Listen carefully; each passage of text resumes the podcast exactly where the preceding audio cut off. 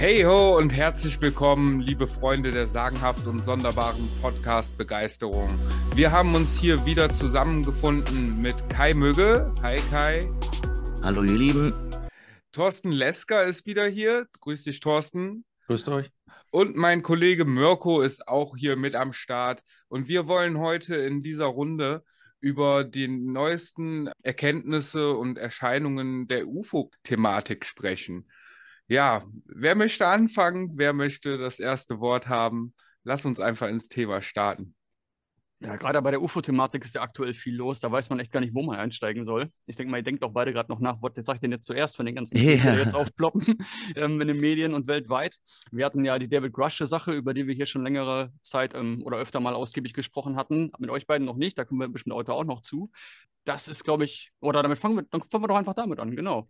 Das ist doch schon mal ein Punkt. In letzter Zeit, muss ich aber sagen, habe ich jetzt gar keine Updates mehr davon erhalten. Kam da jetzt Ja, die das- letzten Wochen noch mal was dazu? Das, das ist nämlich das, was dieses Gefühl so ein bisschen füttert. Das hat uns da Mords aufgeregt und es sah so aus, als käme das Big Disclosure.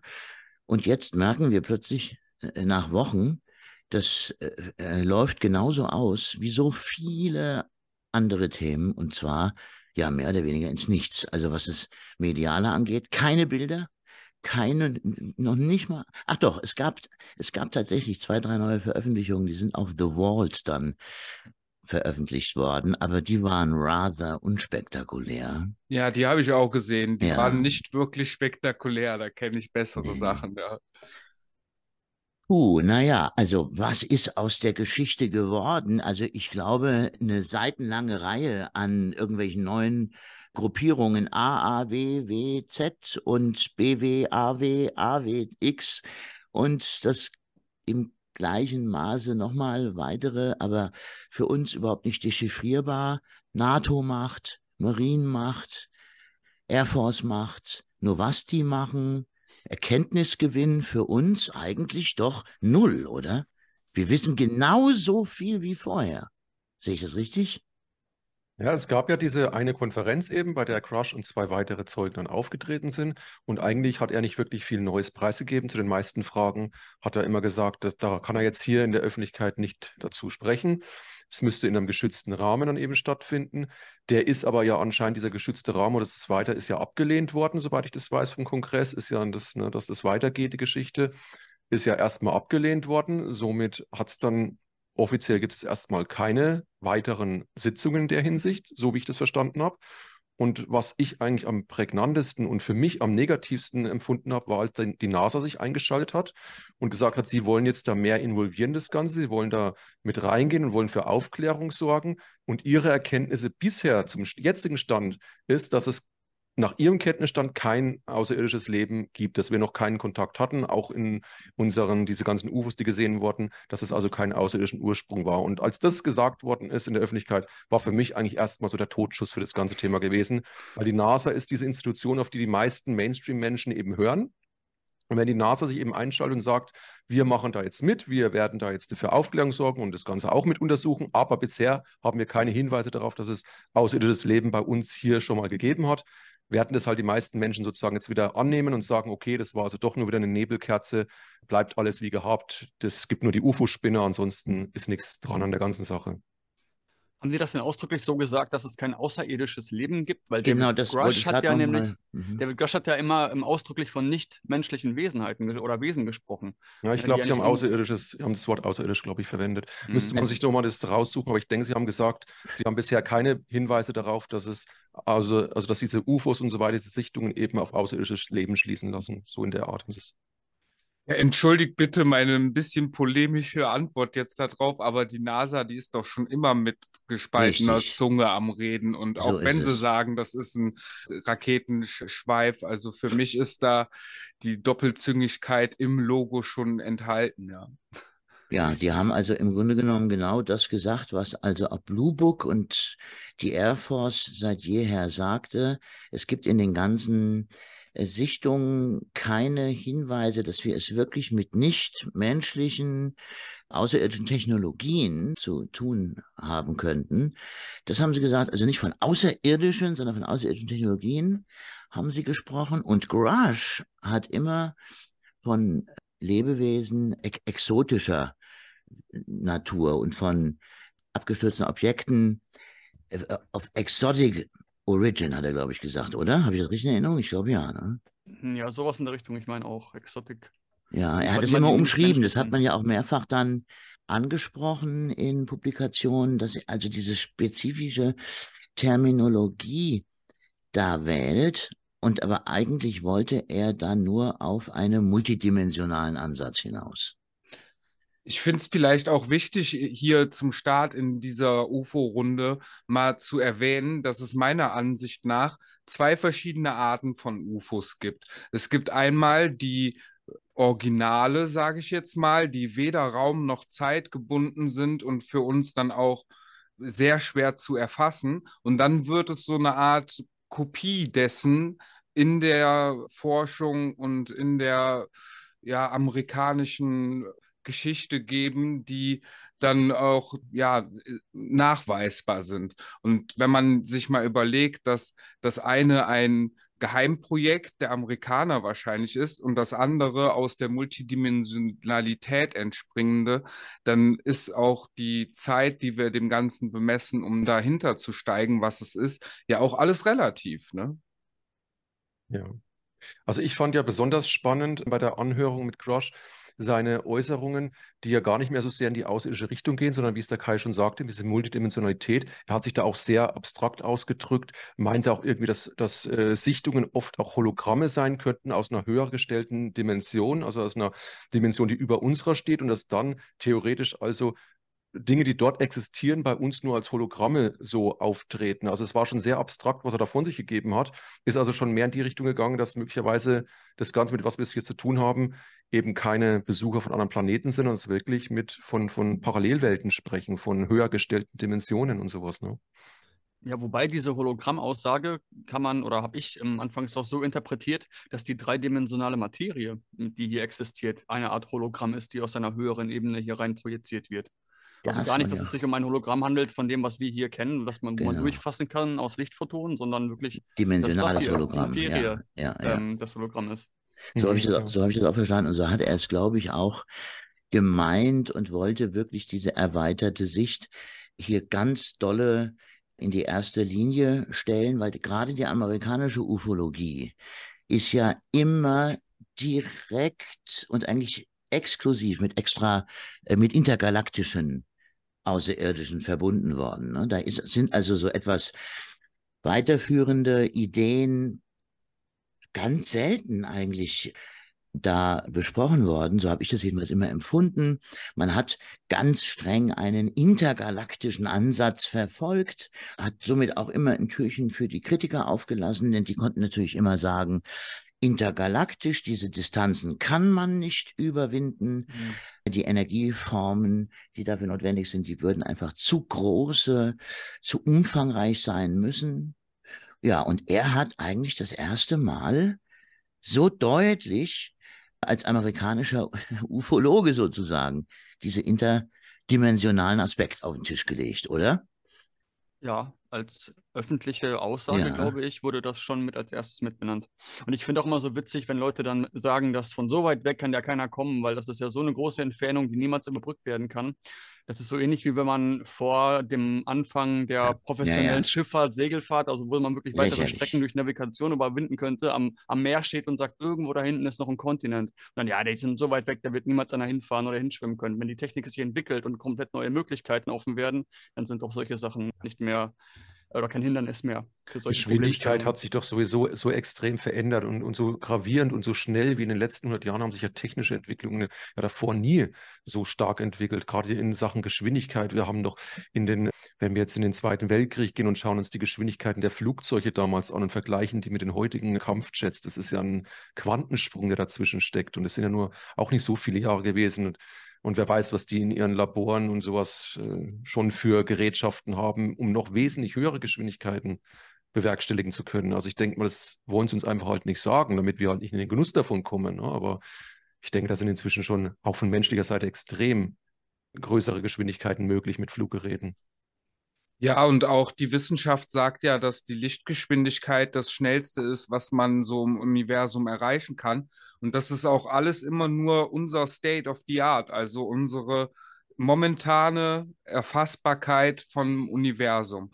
Und wenn wir ja wissen, dass von dem ganzen Universum 95 Prozent von uns ungreifbar sind, dann können ja auch solche Geschichten wie etwas Höheres als Lichtgeschwindigkeit da drin enthalten sein, dass im Endeffekt ein Beamprozess von der einen zur anderen Stelle des Universums durch irgendeine Art von multidimensionaler Technik machbar ist. Und wir sind einfach noch gar nicht imstande, so weit zu denken, weil wir ja noch in Raketen, Flugzeugen und solchen Geschwindigkeiten denken. Aber das Ja. heißt nicht, dass es nicht möglich wäre. Absolut. Und jeder, der so aber argumentiert hat, den konnte man eigentlich gleich eindefinieren als einen Dogmatiker, entweder in die eine oder in die andere Richtung, entweder was das Weltbild betrifft, das dreidimensionale, oder halt eben die denkbaren Ursprünge von, von solchen Wesen. Die wollten das nicht denken, denn theoretisch ist bestimmt jedem einigermaßen gebildeten Diskutanten klar, dass es auch Physiken geben kann jenseits der unsrigen. Zivilisationen, überlegt mal Zivilisationen, die vielleicht 500.000 Jahre mehr Entwicklung auf dem Kasten haben als wir. Also ich glaube, Vallée sagte, sagte, glaube ich, dass diese Technologie uns wie Magie erscheinen würde. Und wahrscheinlich ist es auch dann so. Ne? Jede Technik, die man nicht begreifen kann. Aber im Prinzip hat ja auch schon die Entdeckung und der Forschung der Quantenphysik bewiesen, dass es Informationsaustausch gibt, der sich schneller bewegt als die Lichtgeschwindigkeit. Ne, also der Spin von, von, kleinsten Teilchen können sich ja über Lichtgeschwindigkeit schnell bewegen. Und da gab es ja auch noch so andere Experimente. Da fällt mir gerade eins ein, das war jetzt nicht so ganz ethisch korrekt, wenn ich mich richtig erinnere. Kennt ihr das mit dem U-Boot und den Hasen? Da wurden mal, also eine Hasenmutter hat mehrere Junge geboren und die Hasenmutter oder die Junge, einer von den beiden wurde dann halt in so ein U-Boot gesetzt und ganz tief unter das Meer gebracht so weit außerhalb von der Reichweite elektromagnetischer Strahlung. Irgendwann hört der Funk ja auf, das Wasser ist eine Art Abschirmung, da kann halt nichts mehr durch. Da, wir sind nicht in der Lage, mit unserer Technologie irgendeine Art elektromagnetische Strahlung wie Funk oder Kommunikationswege dorthin zu schicken. Ja, dann waren die auf so einer Tiefe und in so einer Entfernung, dass das halt nicht mehr möglich war, auch noch drüber, weit drüber hinaus. Und dann wurden zu einem festgelegten Zeitpunkt, wurden die Hasenkinder umgebracht also wirklich getötet. Und in dem mhm. Moment konnte man bei der Hasenmutter, die dort unten war, eine physische und auch eine messbare Reaktion aufzeichnen. Das heißt, irgendwie hat die das mitgekriegt. Und das kennt man ja, ja auch zum Beispiel aus Kriegszuständen, wo die Mütter plötzlich nachts aus dem Schlaf aufwachen und dann, oh, mein Kind, ne, ist äh, irgendwas passiert, das merkt man einfach. Und ich glaube, jeder von uns hat auch schon ähnliche, auch. ja, und ich glaube, jeder oder viele von uns haben auch schon ähnliche Effekte mal wahrgenommen, wo sowas stattfindet. Also das ist schon, dass die Lichtgeschwindigkeit das Maß aller Dinge ist, ist ja, glaube ich, schon lange dann obsolet, wenn man sich damit länger ja. oder ein bisschen intensiver und beschäftigt. Non-Lokalität Qualität ist hier einer der Begriffe, unter denen das gelaufen ist. Und das hat man, glaube ich, zuallererst mit Molekülen gemacht, mit Teilchen, die man da nur, also auf, auf molekularer Ebene hat man das auf jeden Fall, habe ich diesen, von diesem Ansatz auch gehört, auch inklusive U-Boot, dass sie das dann tatsächlich, weil die haben ja die Quantenphysik nie vermutet bis in die Makrobiologie hinein oder bis in die Welt der ja, die, die unsere physikalische Welt, die Quantenphysik ist ja bis heute eigentlich negiert in diesem Felde, obwohl wir die Effekte so klar und eindeutig sehen. Und ich bin freudig überrascht von diesem Hasenexperiment zu hören. Die Müsst ihr nochmal googeln, ich habe es auch nur aus zweiter Hand, glaube ich, irgendwo mal gehört, aber das. Ich habe es äh, auch schon gehört, ja. ja. Die Quantenverschränkung ist ja auch ein wissenschaftlich anerkanntes Phänomen, dass wenn man ein Elektron von einem Teilchen so verändert, dass das Pärchen Quantum dann auch instantly die gleiche Bewegung mitmacht. Also wo diese ganzen Geschwindigkeiten, die wir bemessen, ja dann auch sich irgendwo ausschließen, weil es direkt passiert. Also ich denke auch, wir sollten mal auf jeden Fall uns klar machen, dass wir es nicht mit einem Phänomen zu tun haben. Das heißt, die Geschwindigkeit, also dass das, das außerirdisches Leben zum Beispiel mit UFOs oder mit Fluggeräten zu uns kommen kann, mit Lichtgeschwindigkeit, ist wahrscheinlich richtig, genauso wie es Portale gibt, über die irgendwelche Wesen eben dann von einem Ort zum anderen sich relativ schnell bewegen können, ist, denke ich, richtig. Wir brauchen ja bloß in die Paläoseti reinzuschauen. Wir haben da alte Höhlenmalereien oder alte Aufzeichnungen von alten Kulturen, in denen Flugobjekte zu sehen sind, die scheint es also geben zu haben. Und wir haben alte Kulturen, die von Sternentoren sprechen, von Portalen sprechen. Die scheint es also auch zu geben. Also es scheint nicht diese eine Erklärung zu geben, sondern offensichtlich ist alles irgendwo richtig. Zeitreisende, Portale, Multidimensionalität, andere Planeten, die uns mit, mit UFOs vielleicht besuchen. Ich denke, wahrscheinlich ist von allem ein bisschen was da. Es gibt nicht dieses eine Ding, diesen einen. Ich glaube, das große Problem daran ist, dass wir mit unserem menschlichen Verstand immer dann lieber danach nach der Ausrede suchen, anstatt dem Ganzen einen Wert zu bemessen. Ne? Hm. Die sind dann immer so komplex und so umfangreich, diese Ausreden mit so vielen schönen Axiomen hin drin, dass es bloß das alte Weltbild stehen bleibt. ja, da können wir uns aber auch echt mal fragen, was es damit dann auf sich hat, wenn auch sämtliche Erforschungen äh, ziemlich schnell ins Lächerliche gezogen werden und wir gar keinen wissenschaftlichen Ansatz geliefert bekommen, was es dann auch für jedes Individuum selbst für eine Bedeutung hat, so dass wir wegkommen müssen von dieser blindgläubigen, die anderen werden mir schon mein Weltbild vorgeben Einstellung, hin dazu kommen, dass wir uns alle unser eigenes Weltbild aufbauen und damit nicht mehr gelenkt, sondern uns selber lenken und damit unser Bewusstsein auch der Höherdimensionalität des Universums angleichen. So ist der Mensch aber leider nicht gepolt. Der Mensch ist ein Herzwesen, er braucht immer so einen Anführertypen. Die große Mehrzahl sind ja alles immer Mitläufer und dann gibt es immer so eine kleine Gruppe von Anführern und die Mehrheit möchte geleitet werden. Das ist ja leider das Problem des Menschen, die in denen langt es, wenn ihnen die großen Medien die Antworten zurechtlegen. Ob die jetzt stimmen oder nicht, das spielt keine Rolle. Und so ist halt auch die schöne Erklärung, indem man den Leuten sagt, es kann ja kein außerirdisches Leben geben, weil schaut doch mal, wir können doch auch nicht schneller als Macht 3 oder keine Ahnung wie schnell fliegen und es ist doch so weit weg, die anderen Planeten, die können also gar nicht zu uns kommen, weil wir Menschen Mensch sind ja das Maß aller Dinge, über uns kann ja eh nichts stehen an technischer Entwicklung. Und dann glaubt es halt die große Masse und sagt halt, ach ja klar, da kann uns ja gar keiner besuchen, weil wir können ja auch nicht so schnell fliegen, also können die anderen natürlich auch nicht. Jetzt stelle ich mir gerade mal vor, dass so aus einer höherdimensionalen Ebene der Mensch angeguckt wird und genau das entdeckt wird, was du gerade sagst, dass wir immer nur Herdentiere sind, dem pyramidalen Energiestrom folgen, der uns da vorgegeben wird und die da oben sich denken, hm, wie können wir denn den eigenen Motor irgendwie in Gang setzen und dass genau diese kleinen Dinger in die Welt gebracht werden, um genau das zu fördern. Ja. Ja, diese Mentalität wurde sehr gut verfilmt in, dem, in der Produktion von, wie heißt das, Minions. Die Minions, die immer dem Anführer hinterherlaufen und alles so machen, was ist es wirklich. Ich habe es am Anfang auch witzig gefunden, bis ich dann wirklich den Spiegel gesehen habe, dass das einfach die charakteristische Eigenschaft ist von den meisten Menschen, die da draußen rumlaufen, leider. Ja.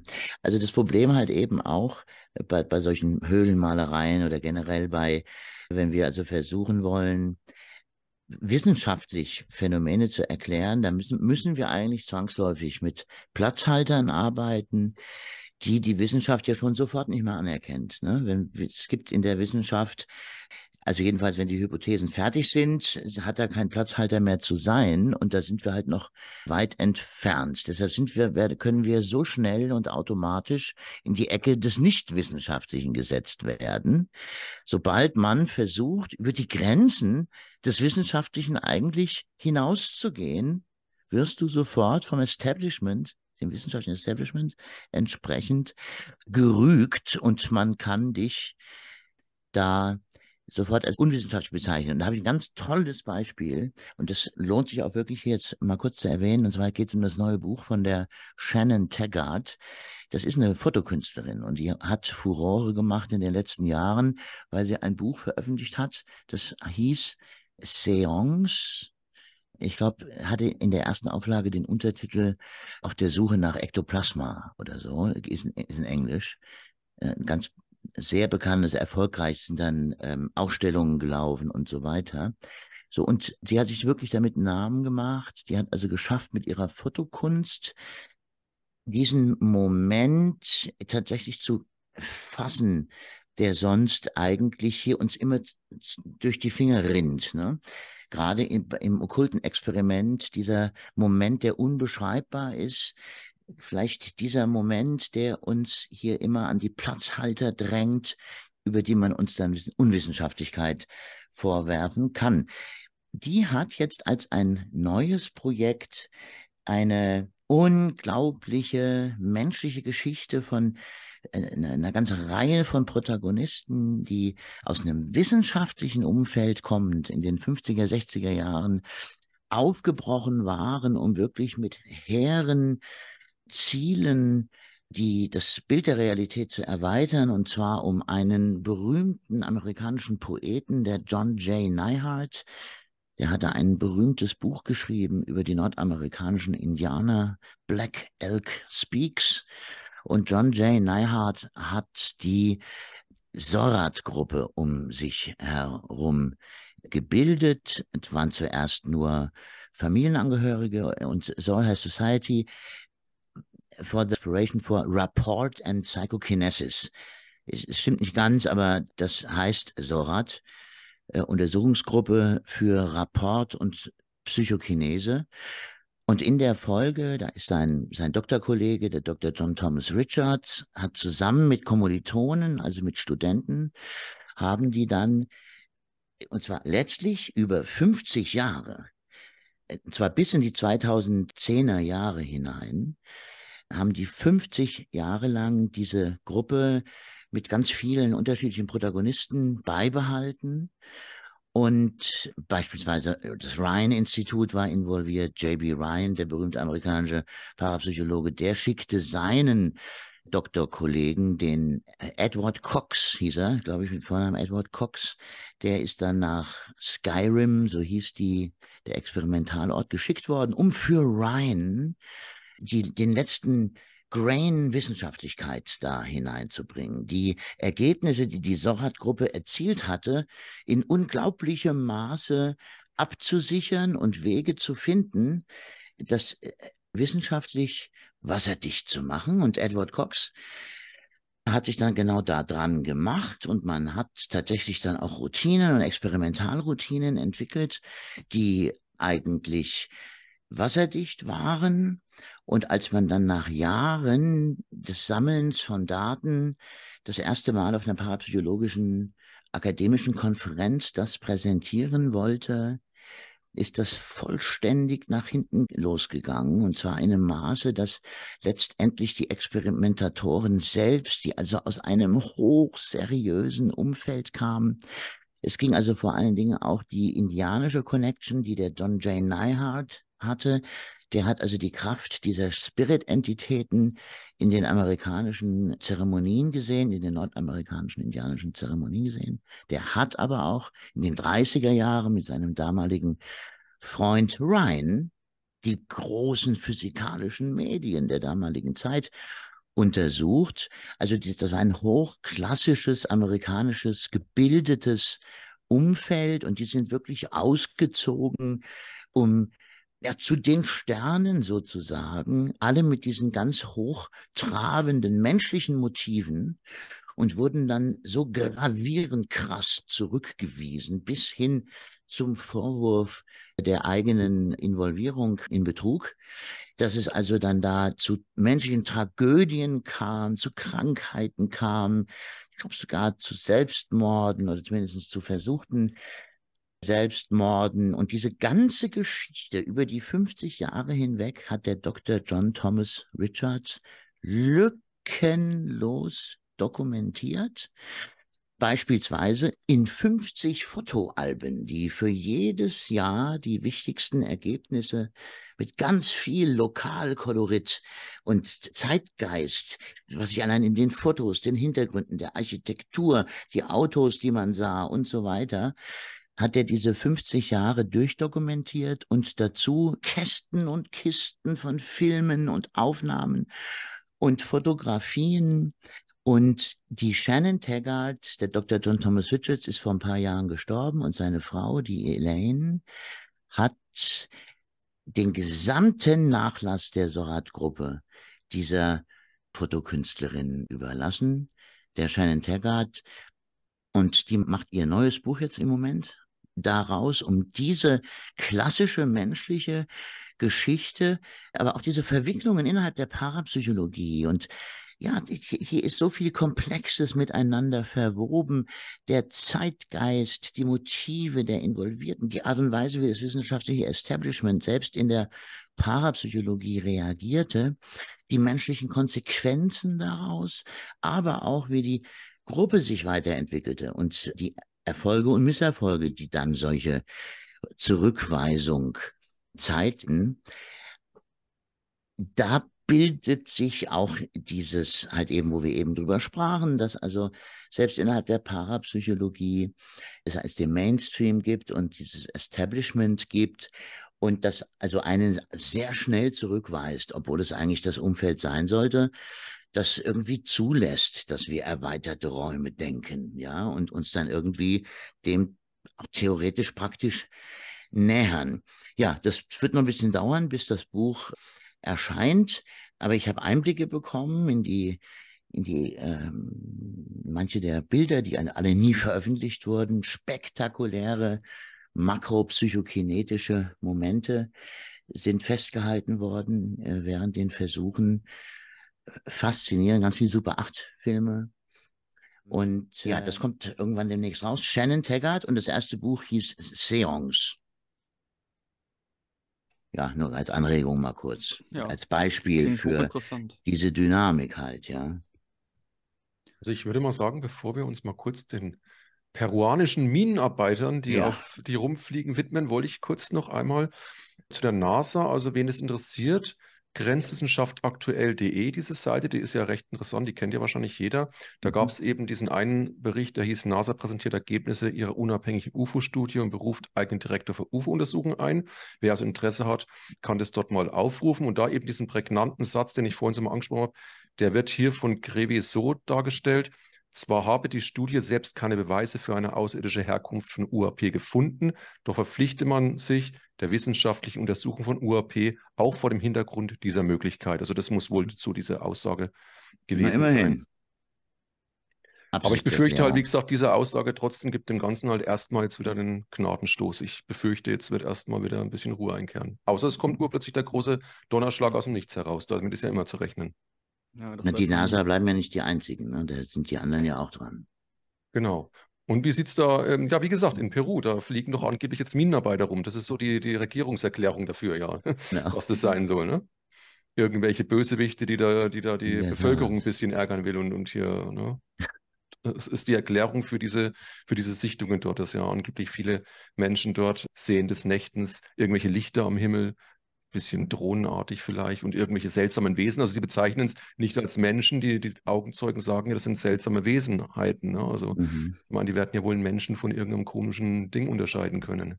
Aber ja, die Regierung also, sagt, es sind wahrscheinlich nur kriminelle Minenarbeit oder irgend sowas. Ne? Also bizarr sind die Beschreibungen der, dieser peruanischen Anwohner da. Das Problem ist, dass es keine richtige Presseabdeckung gibt, die irgendwie auf einer etablierten journalistischen Ebene das mal greifen und fassen könnte, auf irgendeiner, irgendeinem verlässlichen Mittel oder so auf so einer verlässlichen Mitte. Aber das gibt es da eben nicht. 17 Stunden Bootsfahrt in die Tiefen des Amazonas-Dschungels bedarf es. Du kannst nicht fliegen, du musst 17 Stunden Schifffahrt betreiben auf dem Amazonas, um da einzutreffen. Naja, und die es gab mehrere Initiativen der Dorfbewohner. Ich glaube, so zwei, drei Dörfer liegen da in relativer Nähe. Und in diesen Initiativen hat man die sozialen Medien genutzt und da hat man die Regierung aufgerufen, die Öffentlichkeit aufgerufen, dass das äh, eine Ablenkung wäre der Regierung, nichts, nichts damit zu tun hätte, was hier wirklich stattfände. Naja, und wenn man dann versucht herauszufinden, was wirklich stattfindet, geraten wir schnell in ein extrem bizarres Gebiet.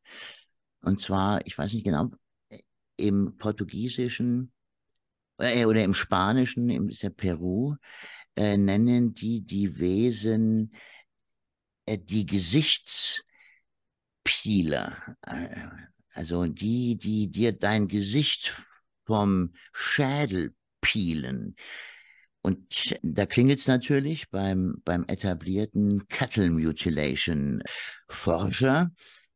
Und einer der Vorwürfe es sind ja die Attacken, es ist ja nicht nur, dass die da rumfliegen, äh, sondern es ging ja hauptsächlich um die Attacken auf die Anwohner, junge, alte, und da ist wohl ein zuvorstehendes Merkmal der Fakt, dass, dies, dass die Opfer in ihren Gesichtern auffällige ja, Verstümmelungen oder Verletzungen aufweisen. Und so kam es also erstmal zu diesem Wort, die Gesichtspieler.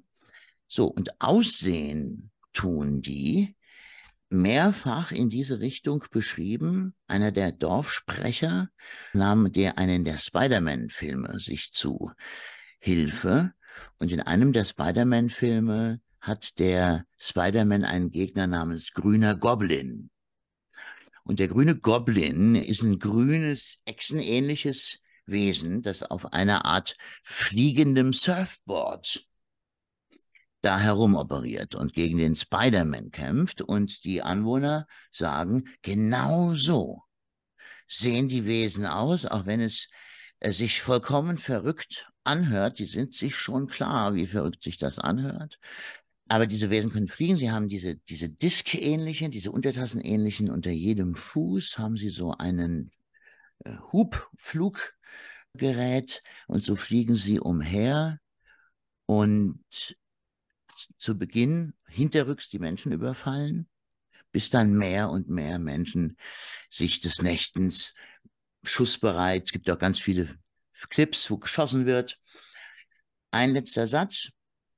Im Zusammenhang mit diesem Phänomen ist ein Clip bekannt geworden, in dem man ein Opfer aus einem der Bäche zieht. Es scheint also auch Todesfälle gegeben zu haben und dieses Opfer, das man aus diesem, aus diesem Strom da zieht, das gerät auch mit seinem Gesicht vor die Kamera und du siehst, dass das Gesamt oder das sind das große Teile des Frontalschädels, des Gesichtes und aber auch der seitlichen Perspektive die Haut vollkommen enthäutet, vollkommen entfleischt, vollständig, als hätte man den Schädel wie gekocht. Allerdings sind untere Teile oder hintere Teile noch am Schädel dran. Ja, und auch hier gehen natürlich wieder die Alarmglocken an. Einmal Cattle Mutilation, aber mindestens natürlich auch die Chupa Chupas, die die Menschen damals ja auch verletzt hatten. Aber jetzt will ich erstmal weitergeben an euch. Meinst du jetzt Chupacabras oder meine? Nee, Chupa Chupa. Mhm. Chupa Chupa. Ja. Ich kenne jetzt nur äh, die Chupacabras. Ja, die Chupacabras sind ja die, diese. Die Ziegensauger. Genau, die, die, die Ziegensauger. Und äh, die Chupa Chupas oder auch Suk Suk genannt, haben den Menschen mit einem Lichtstrahl Verletzungen zugeführt und wenn die dann sich haben, hatten untersuchen lassen, kam heraus, dass die unter großen Anfällen von Blutarmut litten. Es kam also die Theorie auf, diese unbekannten Flugobjekte, die ein bisschen aussahen wie kleine Brote, kleine fliegende Brote, also so in der Form von so einem Brot, und die hießen Chupa Chupa, Suk Suk, Saug Saug, der Saugsauger. Die saugen uns das Blut aus dem Körper.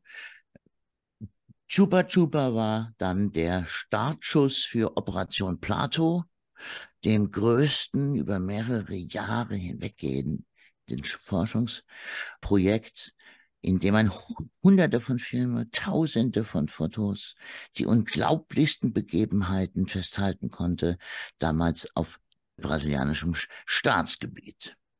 Ich bin gerade sehr stark erinnert an das Nahani Valley. Kennt ihr das? Das Nahani Valley, das ist im heutigen Kanada ein sehr unerforschtes Gebiet. Aha. Das wird Tal der Kopflosen auch genannt. Und okay. ja, die, da gibt es eigentlich nur Legenden zu und wirklich was wissenschaftlich erforscht ist da nie.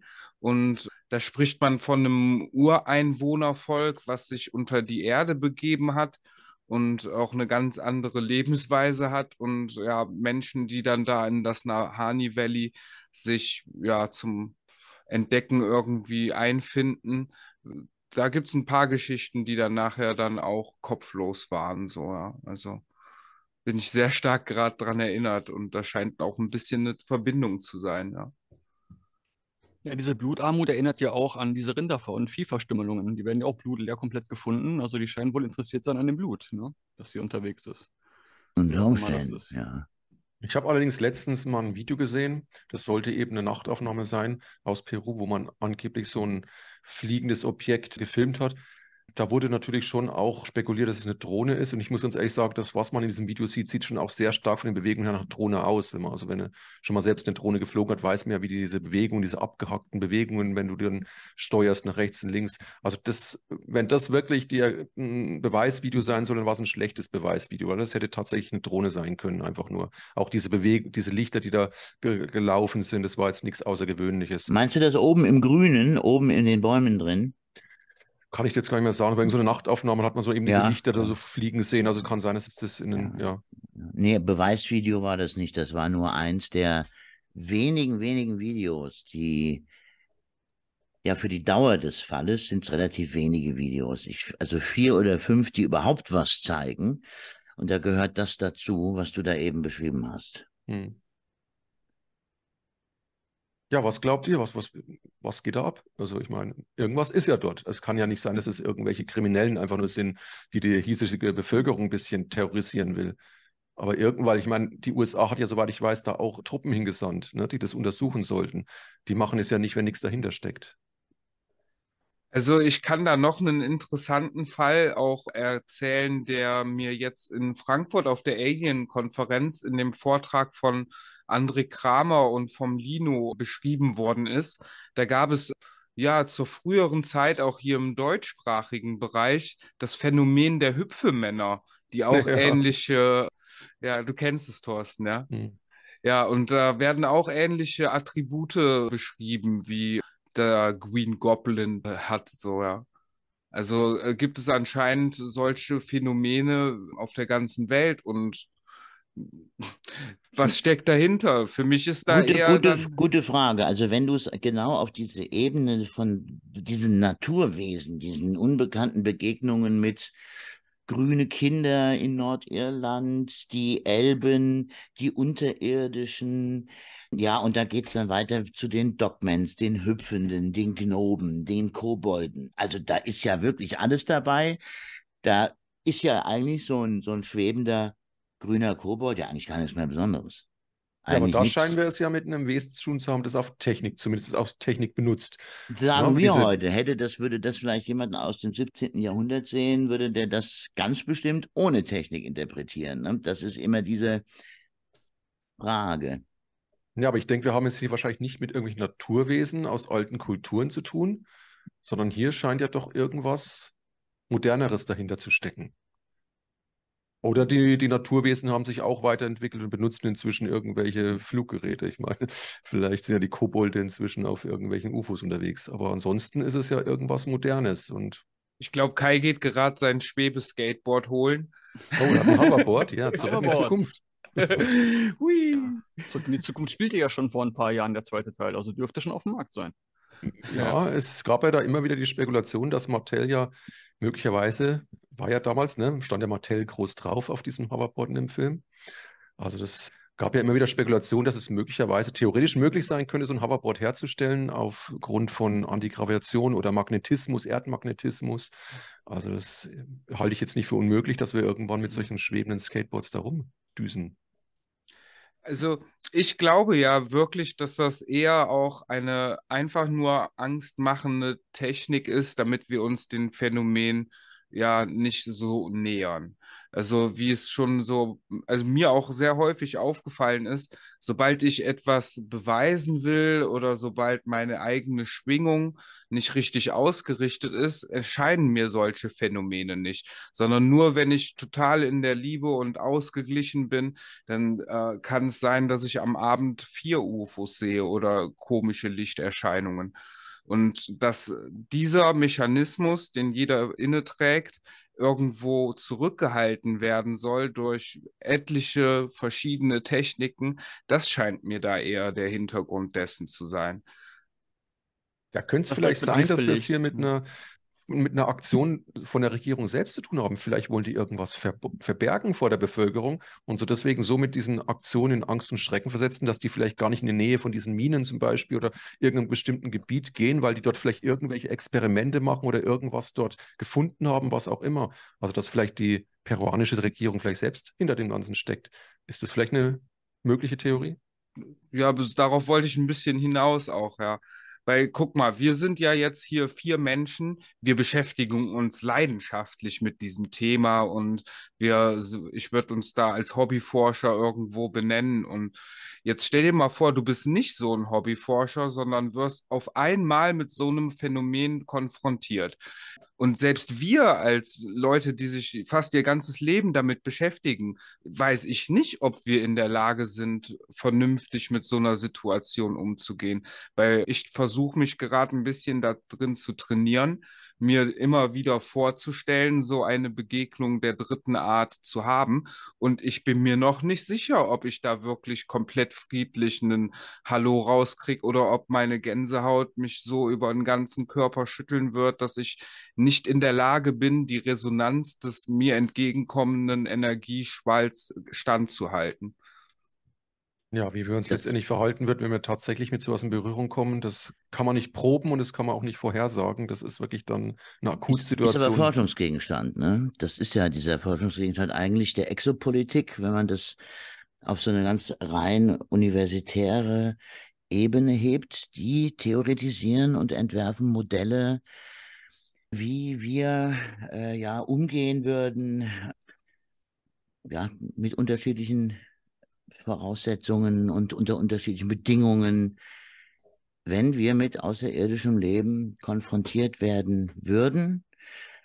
Eine der Ergebnisse ist nicht überraschend, nämlich der Assimilierungseffekt. Und zwar immer dann, wenn eine, das haben wir ja alle schon, schon mal gehört, immer dann, wenn eine hochtechnologisiertere oder weiterentwickelte Zivilisation auf eine weniger entwickelte Zivilisation trifft, besteht die große Gefahr, dass diese noch nicht so reife Zivilisation verschluckt wird von der, und das ist wahrscheinlich auch tendenziell mindestens anzunehmen, wenn hier eine Hochtechnologie sich enthüllen würde als hochtechnologisierte Gesellschaft, ja, ja ich so. glaube, in dem Fall würden wir das aber ziemlich schnell merken. Dann würden die uns nicht mit irgendwelchen Lichtern da um in die Irre führen, ablenken oder irgendwelche Kühe heimlich schlachten. Dann würden die direkt kommen, uns platt machen und übernehmen. Also dann glaube ich nicht, dass da so ein Theater stattfinden würde, wenn da wirklich ein imperialistischer Gedanke dahinter steckt. Nee, glaub, selbst ohne imperialistische Gedanken. Stell dir mal vor, überleg dir mal die Amazon-Tribes, die hier also ganz naiv von ersten Forschern, die Expeditionen machten so tief in den Dschungel, traf man aufeinander, ohne irgendwie daran zu denken, was das für einen Effekt haben könnte. Mal abgesehen von den Viren, die viele der Anwesenden bei diesen ersten Begegnungen tötete unter den Indigenen, weil sie nicht vorbereitet waren auf die Viren, die die mit reinbrachten, war es so, dass innerhalb von Monaten die Dörfer überschwemmt wurden, letztlich dann von Cola-Dosen und T-Shirts, traditionell eigentlich kleidungslose, mehr oder weniger kleidungslose, haben dann sehr schnell begonnen, sich in Kleidungen zu bewegen. Da scheint es eine ganz große Anziehung zu geben, dem scheinbar höher okay. entwickelten zu folgen, ohne imperialistischen Gedankengut. Das ist klar, also dass dieser Nachahmungseffekt dann äh, solch eine große Faszination aus, also diese, diese Technologie Kraft, oder die scheinbare Magie oder auch, was du gerade beschrieben hast, dieses, ja. um, dass die Leute einfach krank werden, muss ja in dem Fall, wenn man über Mikrobiologie nicht Bescheid weiß, ja auch wie eine Art Magie wirken. Zwar negative, aber mhm. ne, dass mhm. diese Macht so eine Anziehungskraft hat, dass man auch so sein will und dementsprechend dann auch so rumläuft. Das ist es. Nachmacht. Okay, das mhm. stimmt, ja. Mhm. Ein weiterer Aspekt. Ich glaube, Sebastian meinte aber gerade eher wirklich diesen persönlichen Eins zu eins Kontakt, dass wenn einem jetzt ein unbekanntes Wesen direkt gegenüber oh, steht, ja. dass man Auch da sehr. wirklich die Ruhe behält mhm. und dann nicht äh, ausflippt, sondern dann vernünftig den begrüßt hier auf dem Planeten und sagt, hey, was machst du hier, wo kommst du her? Ne? Das ist ja auch ähnlich bei die Dens Kai hat es ja öfter gesagt, dass die Leute wirklich mit einer positiven Grundstimmung da sein müssen. Ansonsten passiert da nicht ganz so viel. Mhm. Und ich glaube, das ist auch so eine Masche, dass wir wirklich gefüttert werden von klein auf mit Horrorfilmen. Ich glaube, da hatten wir auch schon mal drüber gesprochen hier, ne? dass die Horrorfilme und jedes Mal diese paranormalen Phänomene in diese Angstschiene drücken, dass mhm. wenn sowas passiert, wir gar nicht in die Gelegenheit kommen, weiter Nachforschungen zu erstellen, weil sofort die eingetriggerte Angst hochkommt. Ich hatte es ja hm. letztens hm. beim Gespräch mit Daniel gehabt.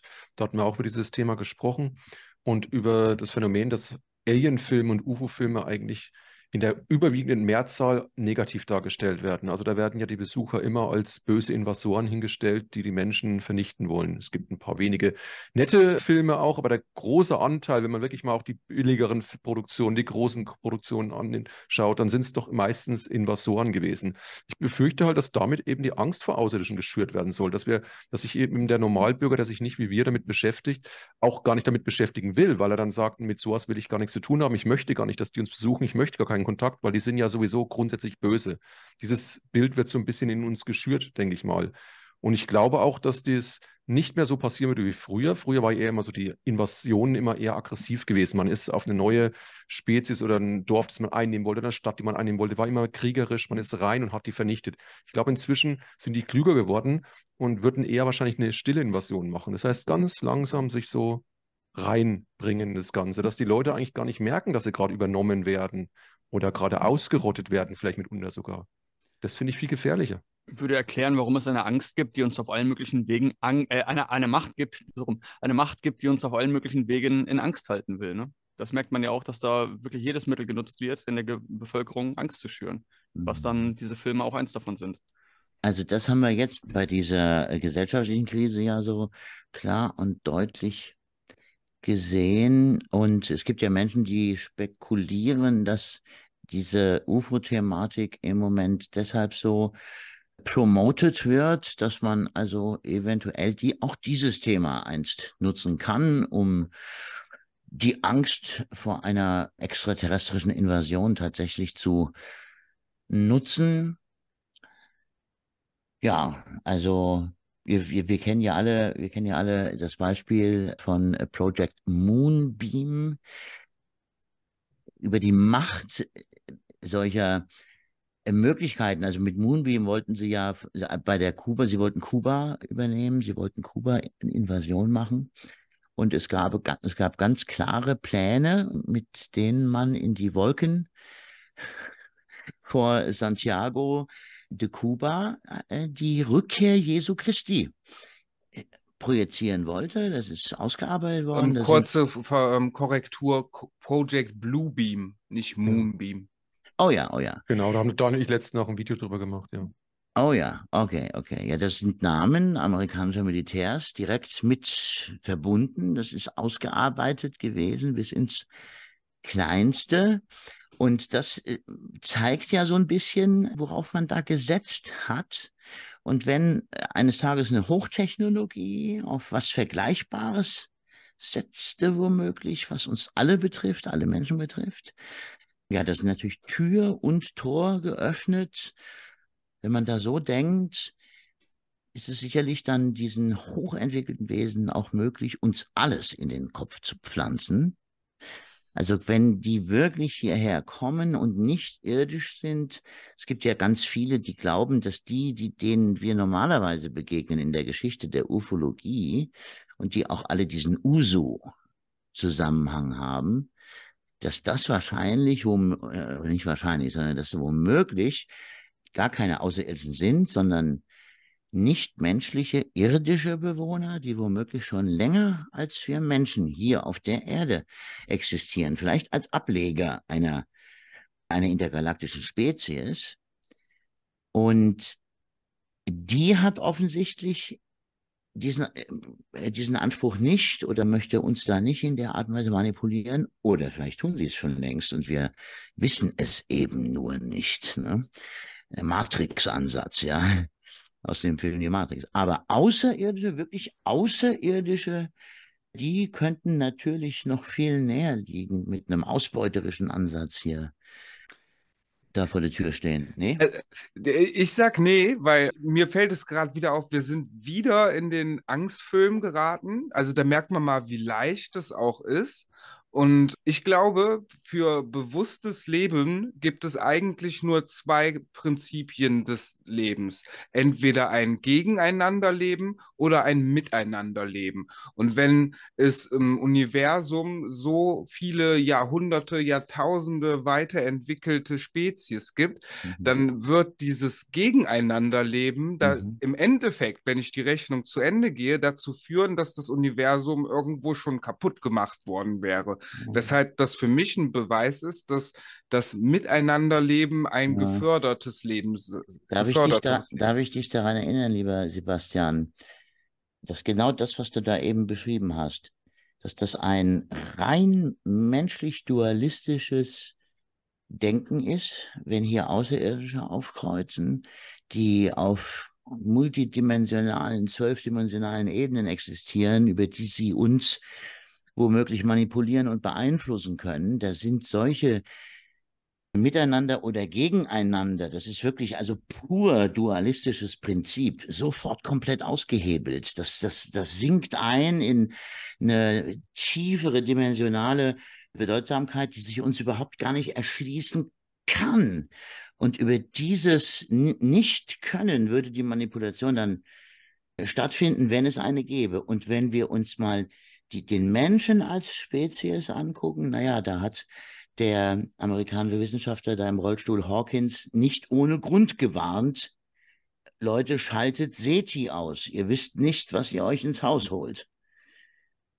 Also SETI ja, ich will nicht, ich will nicht in den, in den, in den, in den, in den Spalten der Angst hier argumentieren, aber der, der Mensch hat diese, hat dieses Raubtierprinzip in sich, das spiegelt sich sogar auch in den außerirdischen Rassen, von denen wir glauben, wir könnten eine Ahnung davon haben.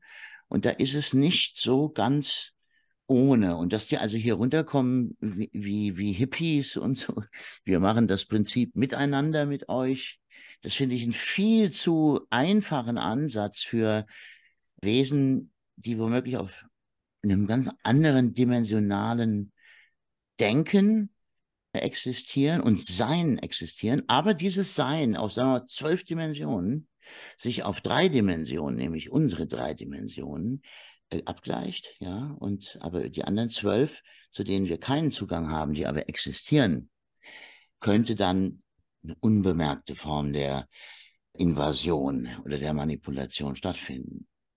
Ja, aber man kann das ja auch im kleinen Maßstab runterbrechen. Das ist ja dann so ähnlich, wie man, wenn man sagt, wenn wir hier auf der Erde gegeneinander arbeiten würden, was ja der Fall ist in dem aktuellen System, dass da nur überall gegeneinander gearbeitet wird, wird es auch kein Leben mehr geben und keine anderen Lebewesen. Aber es gibt ja eben andere Tiere, andere Lebewesen, die wir genau auch in diesem Konstrukt halten, weil wir nicht eben als Mensch, als höherstehende Ebene mit denen angewiesen sind. Wir müssen jetzt dem dem, dem, dem, der Hühnerfarm oder so die, die Demokratie lehren, damit die jetzt auch abstimmen können, was sie wollen, sondern wir machen das für die. Wir zeigen denen, wie die zu leben haben und nach unserem Ermessen mhm. und nach unseren ja, das, Maßstäben das, und mhm. unserem Zwecke auch.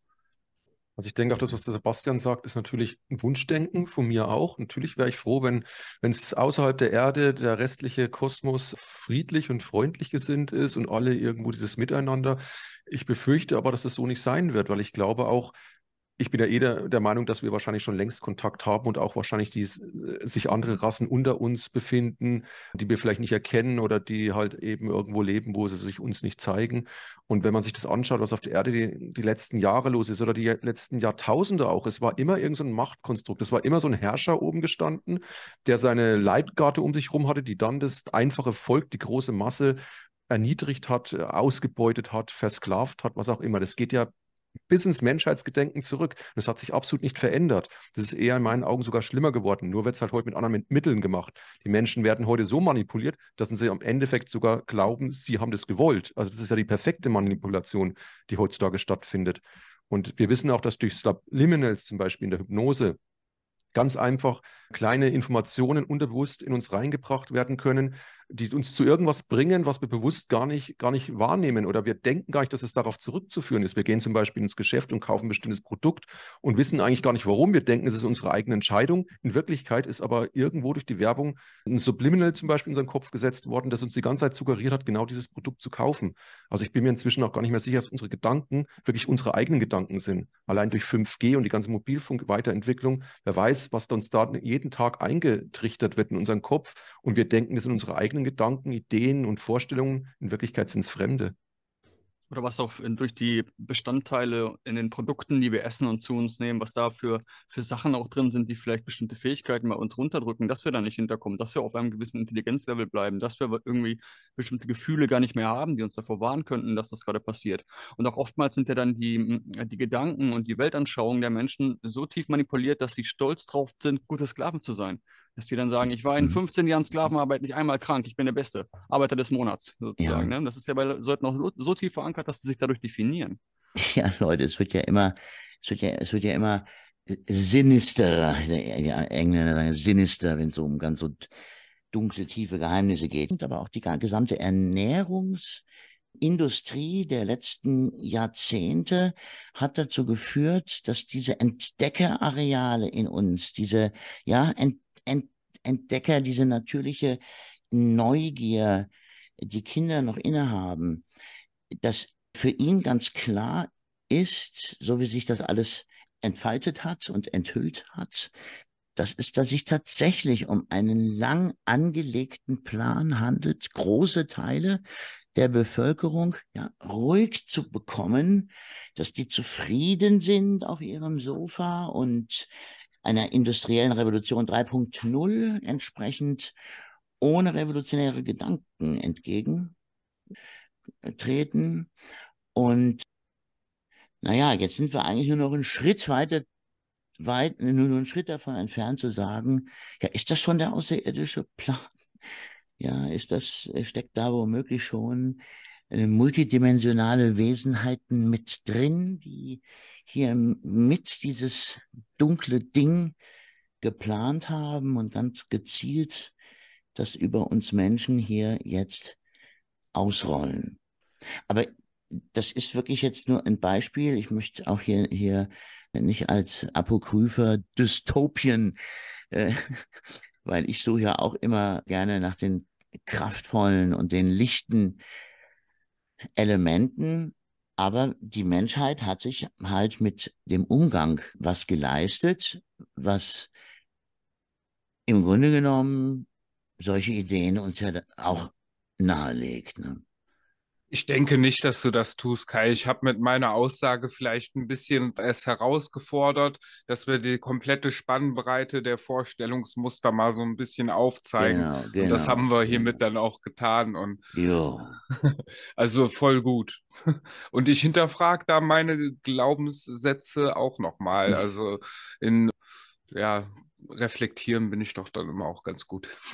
Ja. ja, man muss sich aber trotzdem allgemein die Frage stellen, warum gerade in den letzten Monaten, man kann fast schon sagen in den letzten Jahren, aber in den letzten Monaten hat es nochmal stark zugenommen, eben diese Alien-Thematik und UFO, UAP, ich weiß ja, ist ja das neue Wort dafür, warum das so stark in die Medien plötzlich reingebracht wird. Na, wir haben ja das eben verstärkt gerade gehabt in den letzten Monaten. Wir hatten jetzt ja auch in Mexiko, da in diesem Parlament, diese plötzliche Bekanntmachung da von jemandem gut, der ist bekannt dafür, dass er schon in der Vergangenheit gerne mal anscheinend Fälschungen gemacht hat und hat ja da seine, genau, seine Mumien da wieder präsentiert, die ja viele für eine Fälschung halten. Es ist aber komisch, es wurde ja von zwei Seiten untersucht. Ein, die einen haben gesagt, sie konnten da ja ehemals lebendes Material feststellen. Sie konnten nachweisen, dass das mal ein lebendes Wesen gewesen ist. Das, und andere wiederum haben gesagt, das ist totaler Quatsch, das ist zusammengesetzt worden aus allen möglichen Teilen und Kunststoffen und was auch immer. Angeblich ist ja demnächst nochmal eine zweite Anhörung da geplant mit angeblich neuen, noch brisanteren Beweisen. Ich weiß nicht, war die schon oder ist jetzt demnächst? Das, das kommt wohl noch.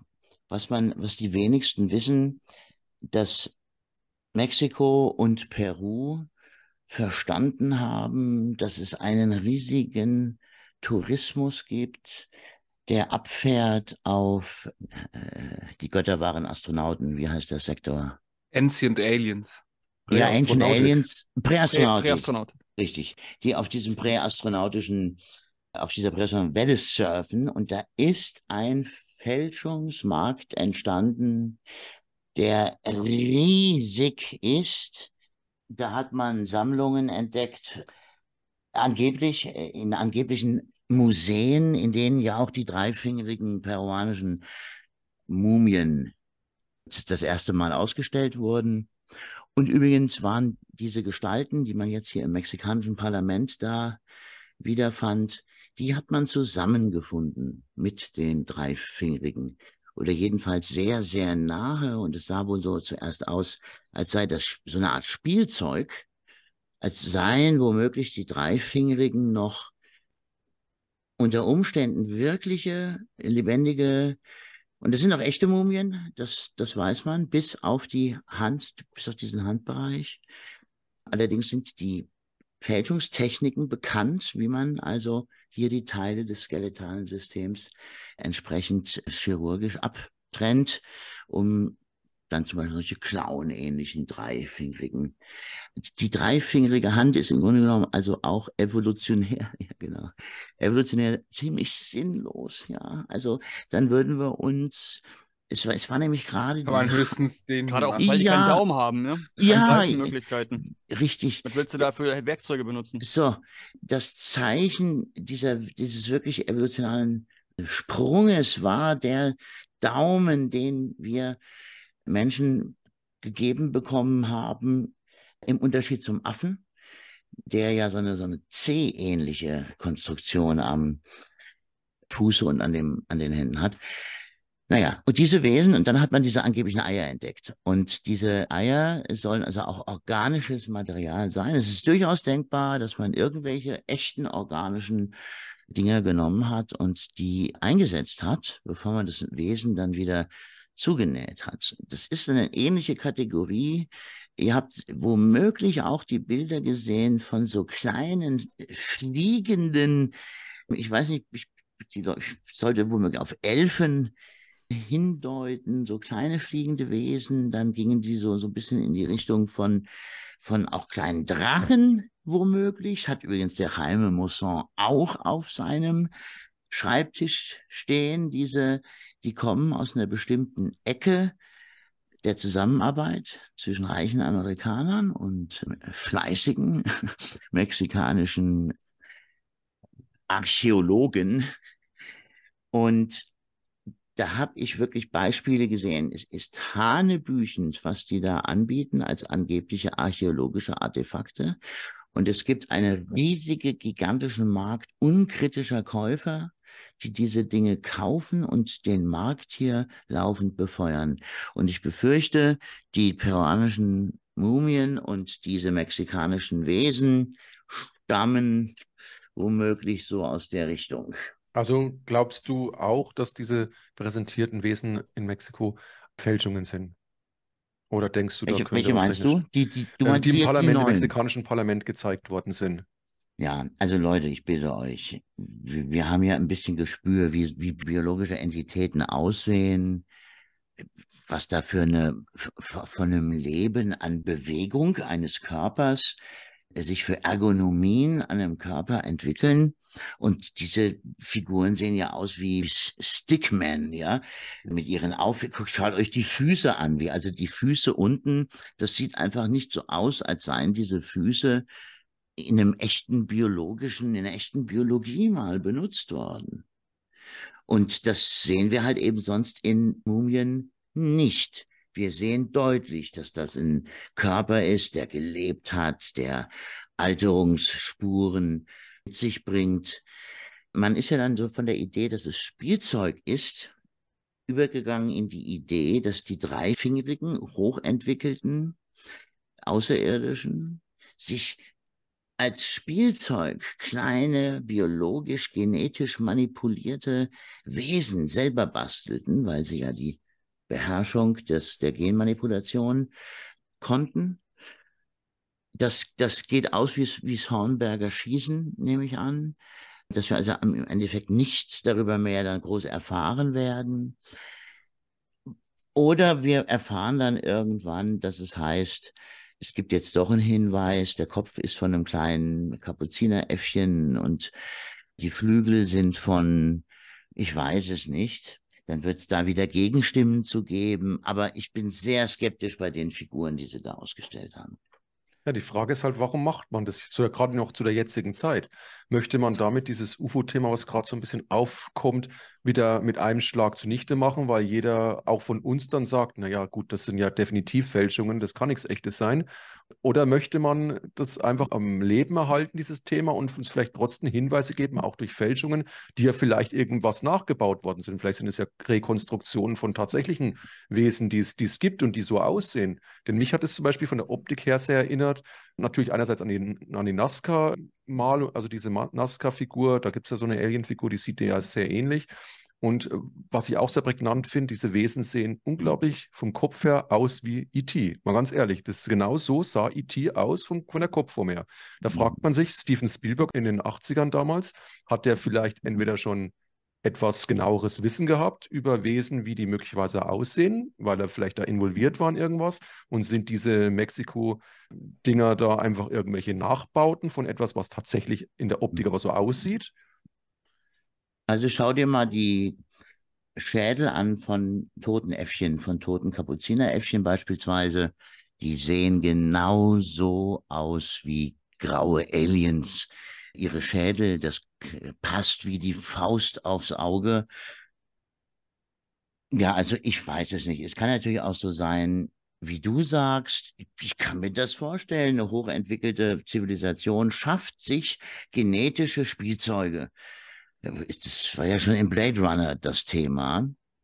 Das, wir können, wir werden das ja heute einfach nicht beantworten können. Es gibt Hinweise darauf, dass, was hier, dass eine Biologie hier abgebildet ist. Aber wir wissen halt auch, dass diese Fälschungen aus biologischem Material gemacht mhm. wurden.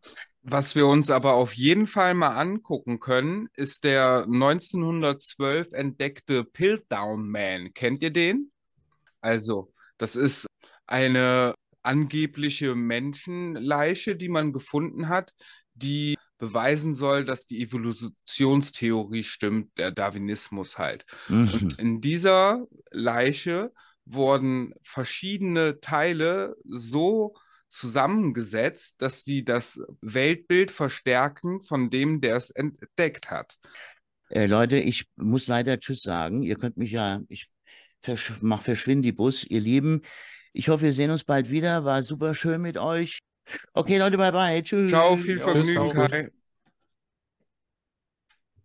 Ja, ich wollte noch kurz den Piltdown Man noch mal ein bisschen erläutern. Das ist eine künstlich hergestellte Leiche, die man damals bewusst in die Welt gebracht hat, um das Weltbild zu verstärken, was den Darwinismus wiederum fördert. Also gab es in der Geschichte schon einen ähnlichen Fall. Und ich war bei dieser Mexiko-Alien-Mumie jetzt sehr stark an den Piltdown Man erinnert. Und ja, da könnt ihr gern mal rein recherchieren, was es mit diesem Piltdown Man so auf sich hatte. Hm, ich habe es mir gerade mal aufgerufen. Ja. Mhm. Okay. Piltdown Man. Ja, ich sehe es gerade. Genau, das ist auch mittlerweile verbrieft, hat aber ein paar Jahre gedauert, bis es ans Licht kam, was es damit auf sich hatte. Hm, werde ich mir mal genauer durchlesen, ja. Ja, da hat man einfach dann Schädelteile von einem Neandertaler in einen Homo sapiens hinein verfrachtet, um äh, diese Entwicklung darzulegen, die der Mensch dann wohl gemacht haben soll. Diesen sogenannten Missing Link dann irgendwie aus. Ja, genau. Hm. Und ein physischer Beweis für die Theorie, an die man glauben oder die man etablieren möchte, ja. Hm. Und es ist ja auch jetzt diese Woche erst ein Artikel auch auf Grenzwissenschaft aktuell erschienen, der darlegt, dass der Neandertaler ähnlich intelligent wie der Homo sapiens gewesen sein soll. Also, dass der Neandertaler auch schon ja, Heizöfen auch angewandt hat. Das sind also Sachen, die den Neandertaler von diesem Höhlenmensch ein bisschen in ein anderes Licht rückt. Mhm. Ja, der hat bestimmte Legierungen auch herstellen können, glaube ich, die einem gewissen Temperaturbereich ganz klar und lange halten muss. Und dazu muss man auch das Wissen haben, wie, wie heiß etwas verbrennt und mit welcher Technik man das verfeuert. Ja es ist doch unwahrscheinlich, wenn wir uns vorstellen, dass nur wir Menschen uns weiterentwickelt haben. Wenn wir uns, dass wir uns wirklich aus so einem Affen und also Neandertaler und dann ging es weiter und dann kam der Homo sapiens, dann sind es wir mit unseren Handys und sonst was. Und alle anderen Lebewesen um uns herum auf dem Planeten, die sind alle auf ihrem gleichen Stand geblieben. Die haben, die haben sich nicht mal ansatzweise weiterentwickelt. Die sind noch genau gibt, so, wie sie waren. Und es gibt die auch noch und die wurden nicht von der neueren Art verdrängt dann später. Es gibt ja dann noch diese anderen ganzen Unterarten sozusagen. Das ist auch so ein Punkt, der mich daran zweifeln lässt, dass es sich dabei um eine willkürliche Mutation handelt, wenn es denn überhaupt eine ist. Ja, also die Theorien gehen ja dahin, die ich auch irgendwo ganz logisch finde, dass, da müssen wir jetzt das Wort Anunnaki nennen, also die von den Sternen kommen, die ja angeblich den hier, was sie hier gefunden haben, vorgefunden haben, zum Beispiel irgend so ein Affenwesen, das sie dann gemischt haben ja mit ihren eigenen und haben daraus dann uns entwickelt als eine Art Sklavenrasse, die hier dann für sie halt eben arbeiten sollte. Ich weiß, es hört sich für die meisten Leute, die nichts damit zu tun haben, sehr verrückt an, aber für mich klingt es halt einfach am logischsten. Das wird es zumindest erklären, warum plötzlich so eine intelligente Rasse wie der Mensch erschienen ist, aus nichts heraus. Ne? Hm. In ach so einer modernen Welt, in der wir leben, es gibt Fragen über Fragen, wirklich wissen wir nichts. Und vielleicht sind wir hier nur ein riesen Hühnerstall für Entitäten, die uns beobachten und ab und zu mal ein kleines Raumschiff vorbeischicken, um zu gucken, ob die Ernte auch gut wird. Wer weiß, aber wir sind gerade dabei, das alles Stück für Stück mehr zu entdecken. Und ihr dürft uns da gerne behilflich sein, immer neue Aspekte auch heranzutragen, sodass das Bild des Großen und Ganzen immer klarer wird und wir uns als hier lebendes Bewusstsein immer mehr begreifen dürfen.